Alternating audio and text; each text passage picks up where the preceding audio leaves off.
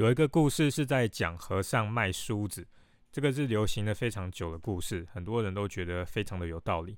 它的大意就是，和尚他是没有头发的，那要怎么卖梳子给这些和尚？有一个业务，他用了一个方法，他卖了一万把梳子啊。不过这个是故事啦，他是这样子做的：他请一个大师在梳子上面开光，然后成为护身符。他就可以把它送给那些来参拜的善男跟信女，因为这个开光的关系，所以大家的捐款就变得很多。这只是一个故事而已，但是很多人就会拿这个故事来告诉大家，这个是创造需求的最好的例子。今天如果你是业务员，没有办法选择，只能卖固定的产品给那些没有需求的客户，其中一个做法就只能像故事里面的业务一样。用很多的创意，然后想尽办法来卖梳子给和尚，然后创造需求。但是另外一条路是我会做的。如果我是业务员，我发现公司的产品不符合市场的需求的话，那我根本就不会花时间去创造需求。我会离开，然后去找本来就满足人类需求的产品，因为人的需求它是没有办法创造的，需求跟渴望它们本来就存在。你要创业的话，更不应该拿这个故事来当做学习的榜样，然后一直用脑袋去想要怎么帮产品来创造需求。我有一个创业跟行销的社团啊，已经进行了好几年了，有很多人会在上面问问题，然后请大家给意见来让自己生意变好。也有人会直接写信给我，然后问我要怎么去做。我看了一下这些人在卖的东西，有一件很残酷的事要讲。那就是这些人选的产业类别跟产品，他们的市场的需求太小，他们再怎么用力的去卖，再怎么行销也不会有效果。但是他们不愿意去看这个事实，他们一心一意就想要翻身而已，像是卖梳子给和尚那样，把那些不受欢迎的产品卖得很好。当然，我要说这种事情发生的几率是有可能的，但就算是大企业，他砸了非常多的钱来救。错误的产品要救起来的可能性也是非常的低。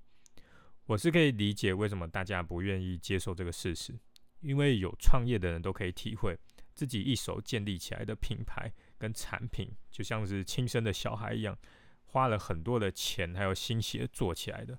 今天要整个放弃的话，在感情上面就是很难做到，还有钱的问题，从头开始的话，也是需要花很多钱来支撑的嘛。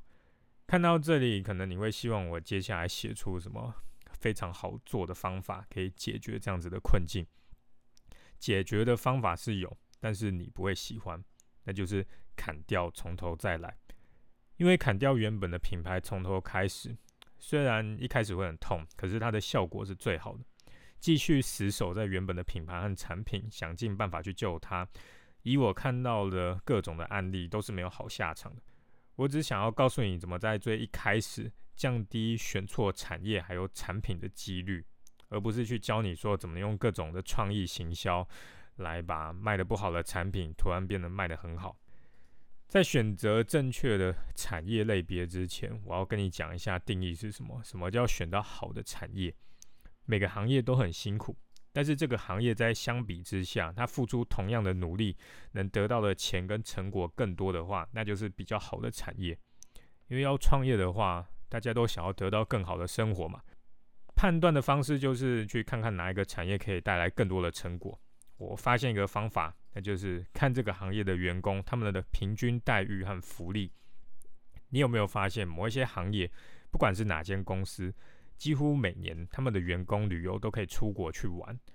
我有个朋友也是老板，员工旅游都是到国外。我就说哦，这么好，你都可以带他们出国。他就说，哎，还好吧，在我这个产业，每一间公司的员工旅游都是出国玩的，不出国的话反而会很奇怪。但是像有一些产业，不管是哪一间公司，他的薪水除了很低之外，国定假日想要放假都不可能那当然就更不用想那个员工旅游到国外嘛。为什么会这样？是因为待遇好的产业，这些老板的良心他们特别好吗？那待遇差的产业，所有的老板都没有良心吗？还是说待遇差的产业刚刚好这些老板比较懒惰，能力比较差，所以公司赚的不多，给不出更好的待遇？当然不是嘛。大家的良心和努力的程度，并不会因为产业不同就有差别。答案很简单，有一些产业单纯付出同样的努力，他能赚到的钱就是比较多。那有一些产业，老板就算自己做到死，也赚不了什么钱。这个方法很简单，可是如果你有好好的思考，并且照着去做的话，对你的创业绝对会有非常大的影响。这也是我非常宝贵的经验，因为我就是做过很难做的产业，才会有这种体悟。我知道我一样的努力，用一样的才能，可是放在不同的产业上面，结果就是不一样。对你来说最困难的，可能就是已经发现自己经营很久的事业是属于很难做的市场，要把它放弃的话很难。